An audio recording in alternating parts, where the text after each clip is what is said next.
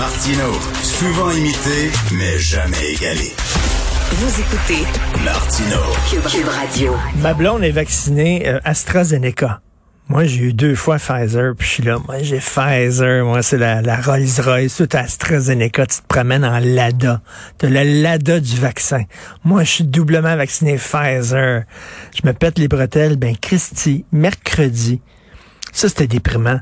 Deux études médicales qui ont été rendues publiques mercredi qui confirment que la protection immunitaire prodiguée par le vaccin Pfizer diminue après deux mois. Pas huit mois. Pas six mois. Deux mois. Ailleurs, ça veut-tu dire qu'il va falloir se faire vacciner comme quoi?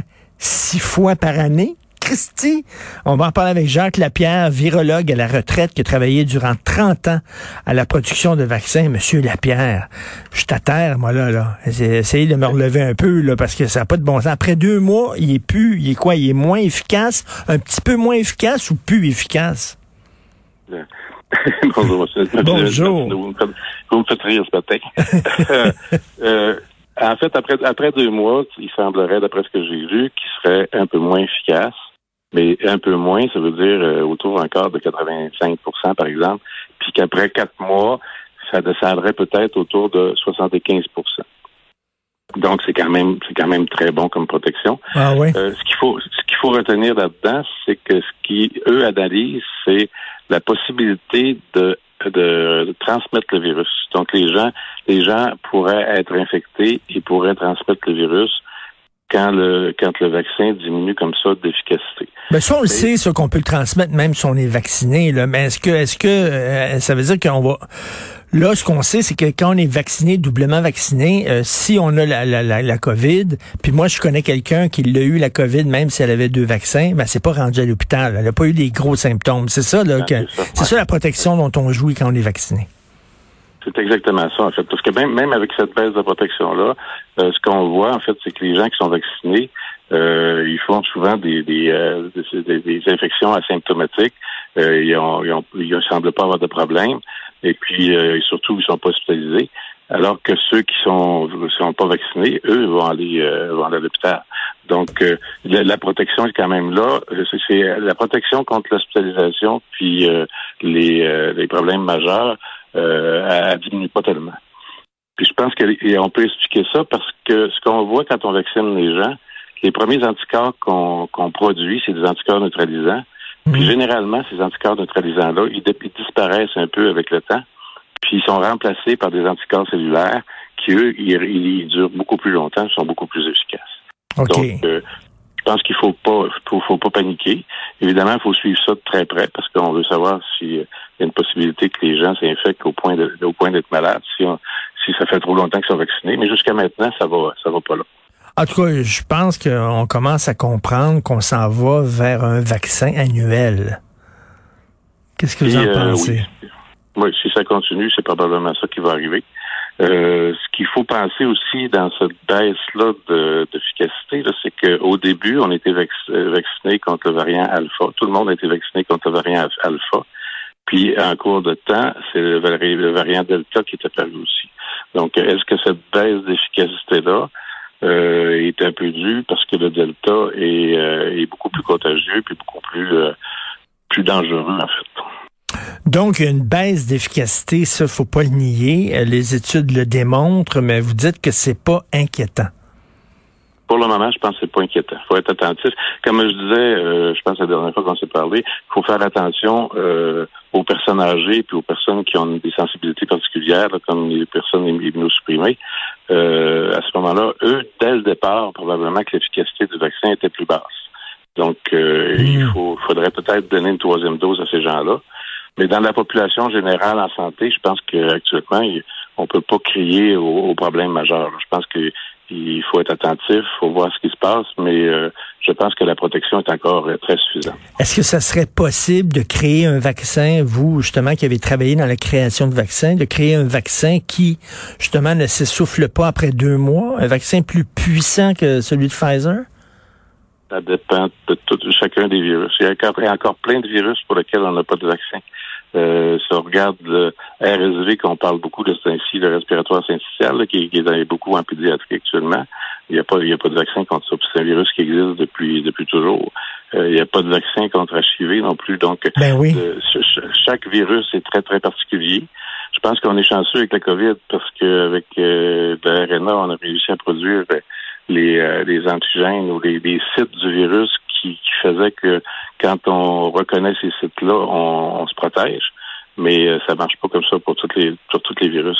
Euh, L'influenza, par exemple, ça fait des années qu'on essaie de faire un vaccin universel contre toutes les souches d'influenza, puis vacciner aux, cinq ans au lieu de vacciner à chaque année puis c'est pas c'est pas fait encore. Mais ça serait possible, hein, là, je veux pas alerter les gens, mais il faut pas se raconter d'histoire. Ça serait possible qu'on ait à un moment donné un virus qui soit extrêmement virulent, euh, assez dangereux, puis il n'y a pas de vaccin pour ce Christine virus-là. Ça, ça se peut. Là, on a été chanceux, là. On a réussi à trouver un vaccin, mais ça se pourrait. Ben, ça se pourrait. Ça, ça se pourrait parce que ça existe avec, euh, on le voit avec HIV, en fait. Ben oui. Il y a beaucoup de bon. Euh, heureusement, il y a des médicaments qui ont été trouvés qui, qui font que ces gens-là peuvent vivre encore euh, plein d'années sans trop de problèmes. Mais c'est ça, c'est ça la science, en fait. C'est, ça progresse pas toujours à la vitesse qu'on voudrait, mais ça progresse tout le temps. Est-ce qu'on a appris de notre leçon? Parce qu'on le savait, ça fait ça fait des années, vous, le savez, là, ça, ça, ça vous a pas tellement surpris l'apparition de ce virus-là, là, de la, COVID-19. Ça fait des années qu'on dit ça, ça va être un ça va être une des batailles au 21e siècle, ça va être comme des virus comme ça. Est-ce que là, j'imagine que j'espère qu'après la pandémie, on va se préparer pour la prochaine? Ben, il faut absolument. Puis en fait, on, on était supposé être préparé. Moi, ce que je, ce que j'ai toujours, en fait, j'allais à Genève euh, à toutes les années, puis on faisait des réunions pour faire des préparations pandémiques contre l'influenza. Théoriquement, tous les pays devaient être prêts pour une pandémie. En tout cas, euh, au moins avoir dans leur équipement des, des, équipements de protection personnelle, les masques N95, ces choses-là. Puis on s'est aperçu au début de, de pandémie qu'il n'y avait rien de ça qui était prêt. il n'y avait rien de ça, il y avait rien de ça dans les inventaires. Donc, il, y a eu des lacunes. J'espère que les gens ont appris, parce qu'il faut, faudrait absolument que quand il y a une pandémie, on soit capable de réagir d'une façon euh, un peu plus efficace. Mm. Euh, si je me souviens, au début de la pandémie, moi, au mois de mars, euh, je disais que c'est un, un, virus qui se transmet par aérosol. Euh, je suis quasiment fait rire de moi. Puis à un moment donné, euh, quelques mois, au mois de novembre, on dit ben ah, finalement, oui, c'est un virus qui se transmet par des aérosols. Mais pendant tout ce temps-là, la contagion se faisait dans les hôpitaux puis dans, dans les CHSLD puis ces choses-là. Je pense qu'il faut être très, très, très ouvert à la science il faut être au courant de ce qui se passe au niveau scientifique, puis il faut faire surtout confiance un peu plus aux scientifiques, parce que j'ai l'impression des fois qu'on était un petit peu euh, à l'arrière-scène, puis on n'est pas très important. Là, je disais les médecins, là, des témoignages de médecins qui disent c'est drôle quand les gens ont un cancer ou un malaise cardiaque ou n'importe quoi, ils me font confiance, mais dès que je parle de vaccin, là, je connais pas mon affaire. Là, je suis rendu un cabochon pas un niaiseux. Alors que dans tous les autres domaines, ils me font confiance, mais quand je parle de vaccin, non, ben, il faut dire aussi que chacun chacun a sa spécialité. Hein. Moi, moi euh, faites-moi pas confiance demain matin pour vous faire une chirurgie. Je, je, pense que je suis très, très, très, très bon avec les virus, là, mais confiez-moi pas votre corps pour faire une chirurgie, vous allez avoir des problèmes. Je pense qu'il faut il faut être capable de de, de, de, voir dans quoi on est spécialiste, puis de faire confiance aux spécialistes de, cette, de ce domaine-là, en fait. Euh, ah. Moi, j'ai vu beaucoup de virologie apparaître euh, au bout des titres des personnes cette année. C'est comme un peu spécial. mais en tout cas, euh, si je vois les, nouvelles, on va partez pas trop loin. Je sais que vous êtes à retraite, là, mais partez pas pêcher trop loin parce que je pense que les médias vont avoir besoin de vous encore pour une coupe d'années, ben. Monsieur Lapierre. en fait, il n'y a rien de mieux que d'informer les gens puis de les informer correctement. Je pense que malheureusement, il y a eu beaucoup, beaucoup de désinformation. Puis, mais j'entendais encore quelqu'un hier qui travaillait dans une, résidence de personnes âgées qui disait ben moi j'ai pas besoin de me faire vacciner parce que tout le monde autour de moi est vacciné.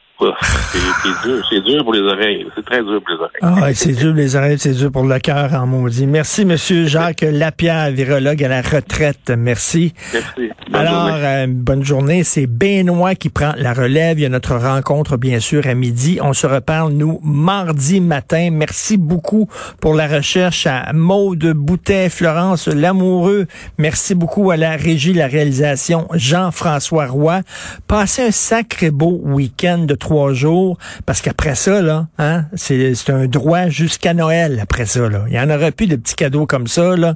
Ouais, ouais, c'est la vie. OK? Puis euh, préparez-vous, sortez vos pelles. Puis euh, bye bye, bon week-end. Merci.